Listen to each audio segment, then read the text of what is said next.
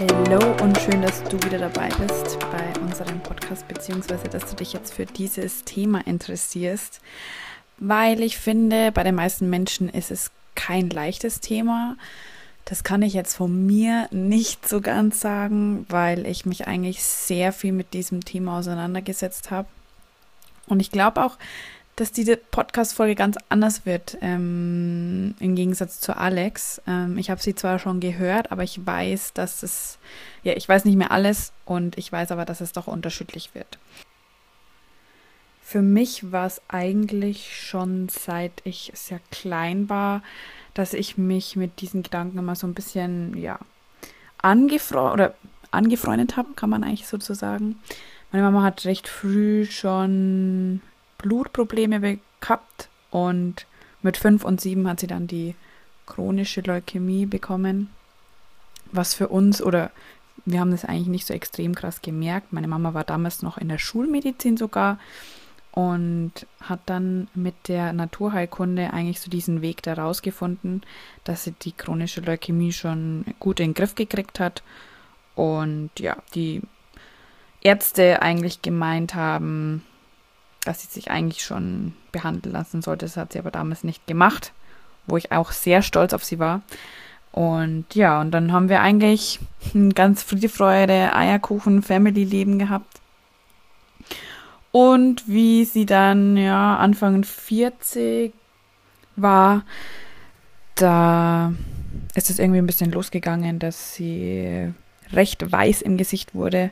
Da hatte ich damals sogar noch Fotos gemacht, weil wir ein Family-Fest hatten. Und ähm, dann ist mein Papa auch mit ihr mal ins Krankenhaus gefahren und sie hat viel Blut verloren. Und ähm, ja, ich weiß den Moment damals noch, als wir ins Krankenhaus gefahren sind und sie abgeholt haben in Schwabing.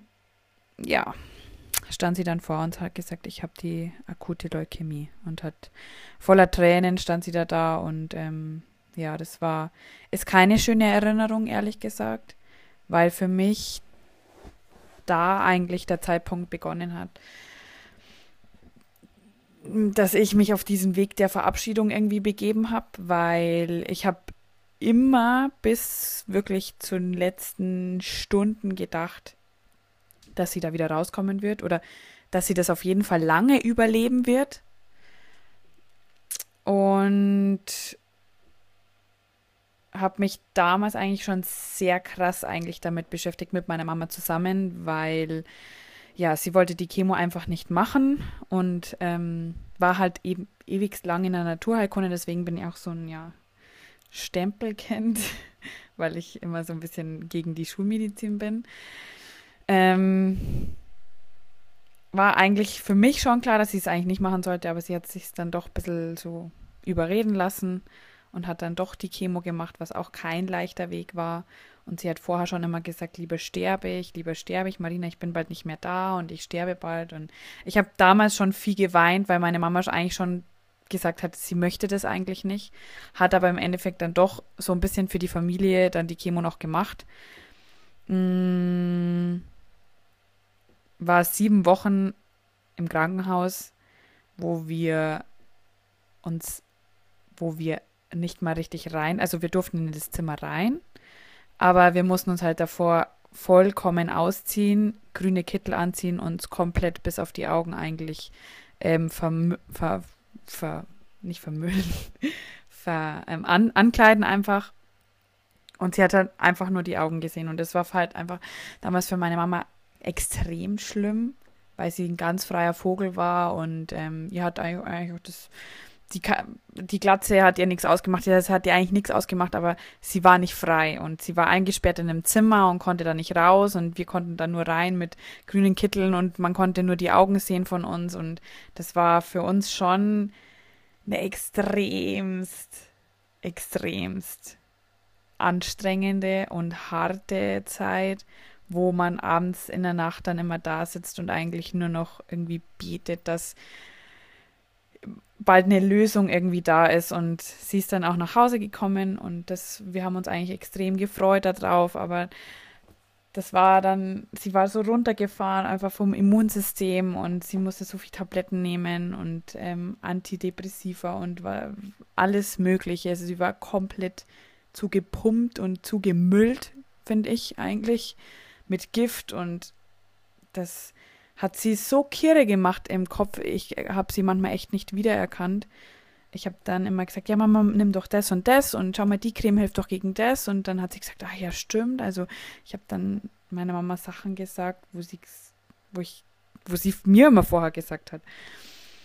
Und dann hat sie halt eigentlich so kurz nach der Chemo oder kurz nachdem die Transplantation ja angeschlagen hat damals, die war dann auch noch von dem Familienmitglied. Das war natürlich auch in der Familie ganz was irgendwie Besonderes und ähm, ja, wollte sie dann eigentlich trotzdem sterben, nachdem sie die Chemo gemacht hat und wieder auf dem Weg der Besserung war, aber ihr ging so schlecht und sie ja, die, ich war ja eigentlich im Vertrauen und habe gewusst, eigentlich meine Mama macht nichts, aber die Leute haben mir dann schon gesagt, das tu mal die Schlaftabletten und das weg und ähm, achtet mal ein bisschen bei, auf sie und so. Und ja, das haben aber echt wirklich ganz gut gemeistert.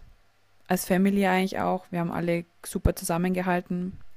Und ich habe damals schon viele Freundinnen und ähm, Bezugspersonen in meinem Leben gehabt, die mir sehr viel geholfen haben zu dieser Zeit. Also ich hatte eine Kundin, Patientin, Freundin, also alles in einem von meiner Mama, die extrem oft bei uns war. Die hat nämlich ihre kleine Tochter mit sechs Jahren verloren, ähm, ein paar Jahre vorher und konnte leider bei dem Weg in den Tod ihrer Tochter nicht dabei sein und deswegen war das irgendwie so, also sie konnte schon dabei sein, aber im Moment, wo ihre Tochter gestorben ist, konnte sie nicht dabei sein. Deswegen war ihr das irgendwie wichtig, dass wir ihr Bescheid sagen, wenn meine Mama geht, dass sie da dabei sein kann, weil ihr das so viel gegeben hat, irgendwie da dabei zu sein und in der Verbindung mit ihrer Tochter jemanden einfach viel Kraft und Energie geben.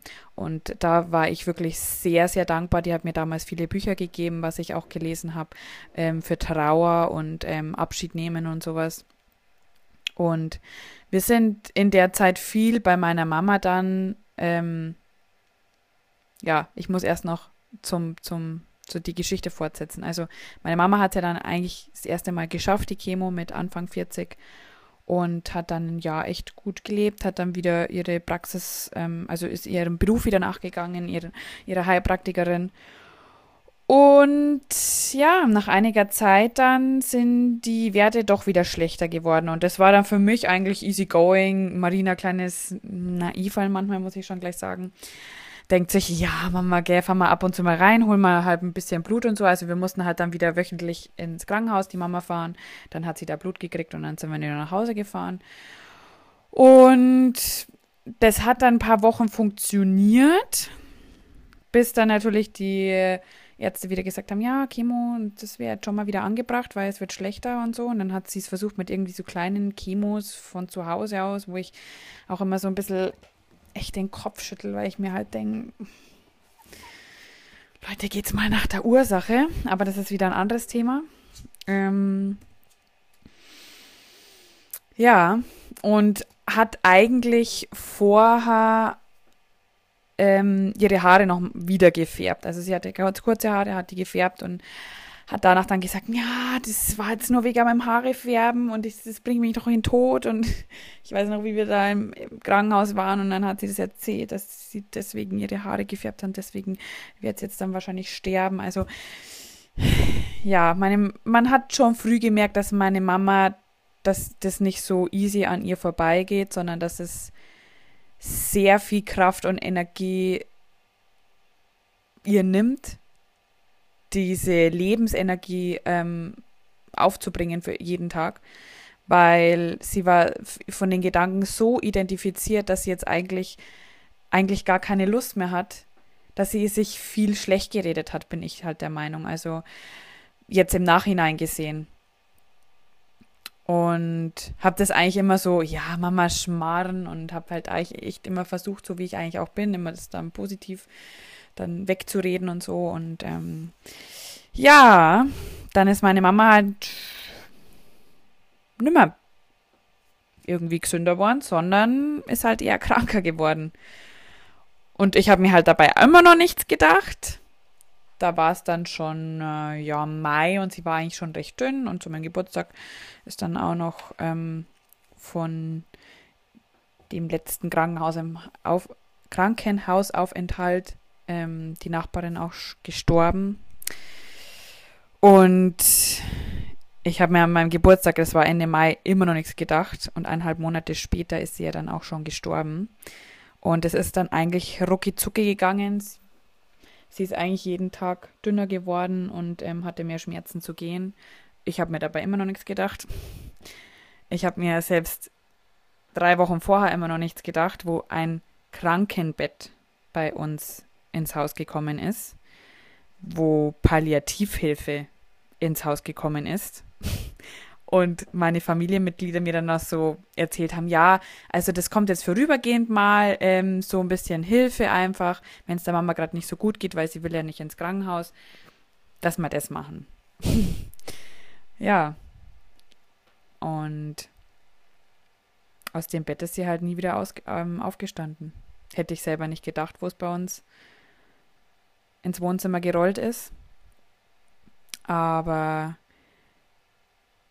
wo die Palliativärztin bei uns in ha ins Haus gekommen ist, so ein paar Tage später, sind wir dann, das weiß ich noch, sind wir damit raus, meine Tante und ich, weil meine Tante, also die Schwester von meiner Mama, war auch extrem viel bei uns dabei, hat extremst viel Kraft und Hilfe und sowas ähm, den, die ganzen Wochen über eigentlich aufgebracht für uns.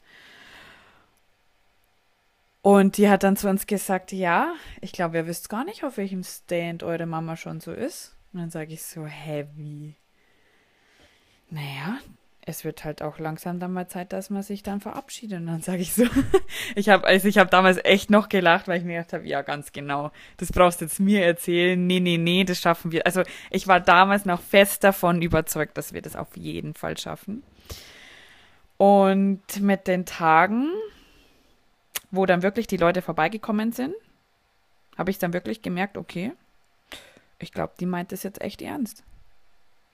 Und meine Mama ist, ich glaube, im April oder sowas, im Juli ist sie gestorben, im April ist sie rumgefahren mit Freundinnen und ist, hat noch Kirchen, weil meine Mama ist gerne in die Kirche gegangen, noch Kirchen abgefahren, hat sich da verabschiedet und so. Und ich habe das nicht wirklich mitgekriegt eigentlich. Und ist auch noch zu Leuten, wo ich jetzt im Nachhinein, ich bin letztens erst wieder angesprochen worden, Mai, deine Mama ist noch hergekommen zu mir und hat sich noch verabschiedet. Mei, wir haben so gewarnt und ich musste jetzt den Arm nehmen und dann, dann, dann habe ich mit dem geweint. Letztens auf einer Hochzeit sogar, wo ich mir denke, das sind jetzt kleine Stories, die mir jetzt erzählt werden und ich wusste davon ja auch nichts, dass sie sich vorher schon verabschiedet hat. Und bin ehrlich gesagt die letzten paar Tage bin ich immer wieder im Haus rumgelaufen und habe gesagt, bitte, ihr da oben, erlöst bitte meine Mama, weil ich am Ende einfach so gesehen habe und ich, ich war selber kraftlos und ich habe so gesehen, dass meine Mama nicht mehr wirklich so meine Mama sein kann, weil der Körper einfach nicht mehr funktioniert so, wie er funktionieren soll.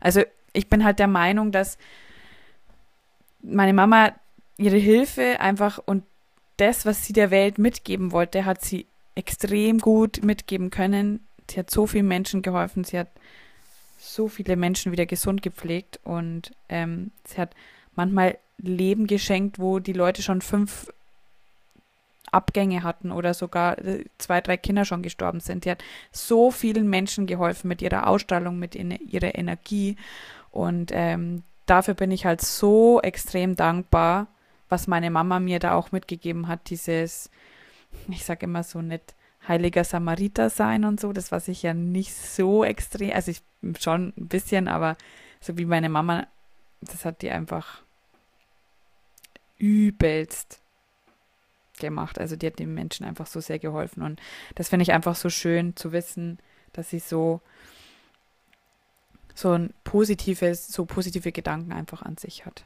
Und ja, für mich war das danach, ich habe bei der Beerdigung, hat sie, hab, hat eine Freundin einen Brief vorgelesen, den sie noch verfasst hat.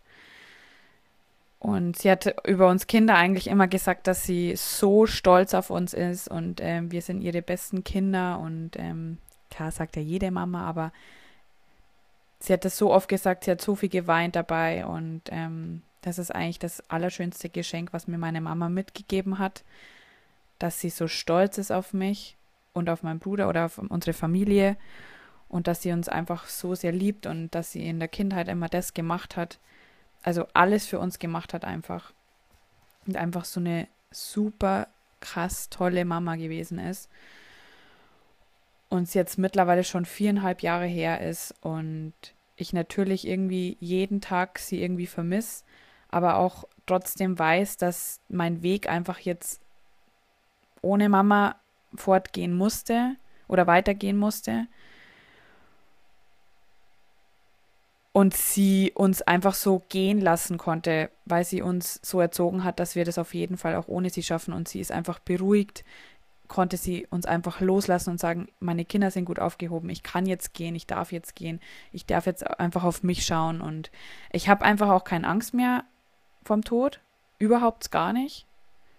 Also wenn ich jetzt wirklich morgen sterben müsste, wäre es natürlich extrem traurig, weil ich schon noch ein paar Sachen eigentlich machen möchte. Aber für mich weiß ich halt irgendwie, ich, ich erzähle mir so viel zu oft und ich sage mir einfach viel oft, äh, voll oft, dass wenn ich gehe, dass da meine Mama dann wartet. Und das ist irgendwie ein extrem schöner Gedanke. Selbst wenn es nicht so ist, ist mir dann auch egal, aber ich kann mit dem Gedanken extrem gut leben und ich weiß, dass sie oft bei mir ist oder hin und wieder mir auch mal Zeichen gibt, wo ich sage, ey krass, Mama, ich rede dann auch mit ihr. ist manchmal ein bisschen crazy, aber bin nun mal ich auch. und ja, ich habe sehr viel und sehr gerne über dieses Thema geredet. Ich rede auch extrem gerne jetzt immer noch drüber, weil ich so positive Gedanken an meine Mama habe und ähm, ich mir manchmal denke, ich kann der Welt ein Strahlen mehr mitgeben durch meine Mama. Also ich zapfe oder ich kriege sehr viel Energie von meiner Mama und ähm,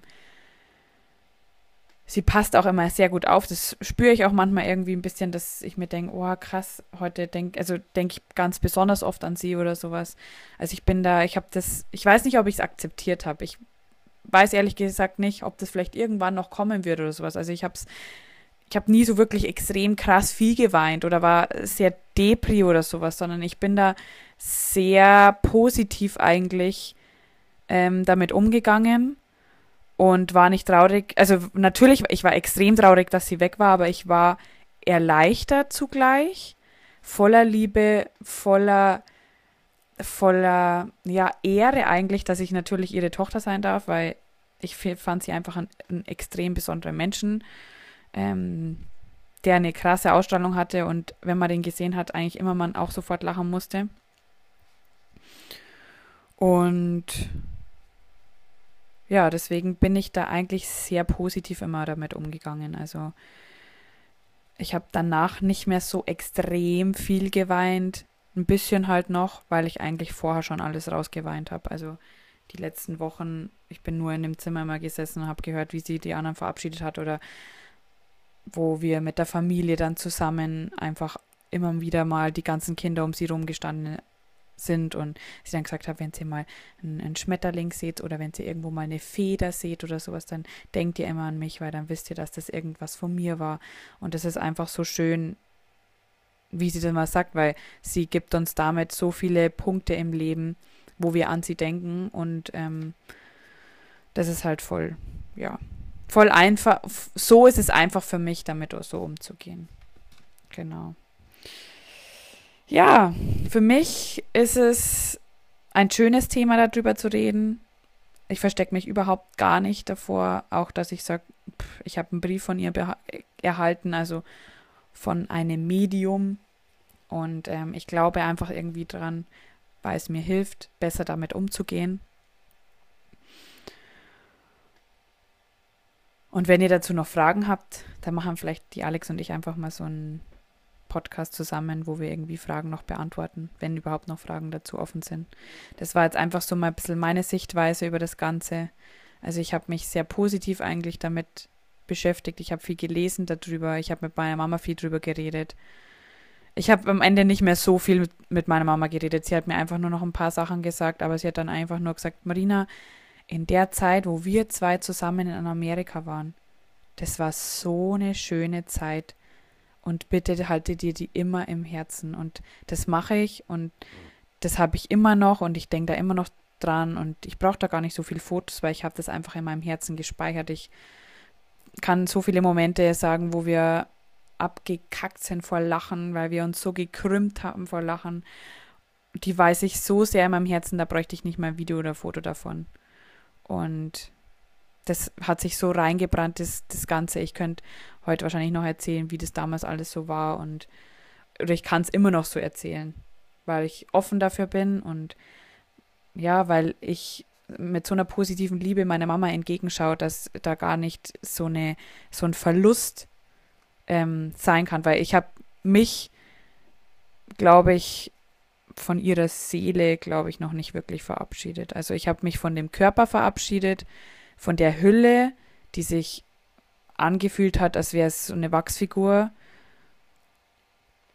Eigentlich, ähm, ja, gerettet in, in meine Gedanken, wo ich sage, ey, die Seele meiner Mama, die ist einfach so nah bei mir und erfüllt mich mit Energie und ich bin einfach so ein positiver Mensch mit Ausstrahlung dadurch, dass ich da irdisch natürlich traurig bin, aber im Geiste und in meiner Seele einfach weiß, dass ich ganz, ganz, ganz viel genährt werde von meiner Mama. Hm. Ja, das war es jetzt erstmal von mir. Vielen lieben Dank, dass ihr jetzt immer noch dabei seid. Und vielen Dank, dass ihr generell auch immer die Podcasts hört und uns auf Instagram immer schreibt. Das freut mich immer extrem, auch wenn ich manchmal nicht gleich zurückschreibe, aber ich lese meist alles und freue mich immer extrem auf euer Feedback. Also, ich wünsche euch jetzt noch eine wunderschöne Zeit, wo auch immer ihr gerade seid. Und freue mich dann, euch wieder in der nächsten Podcast-Folge zu begrüßen. Bis dann.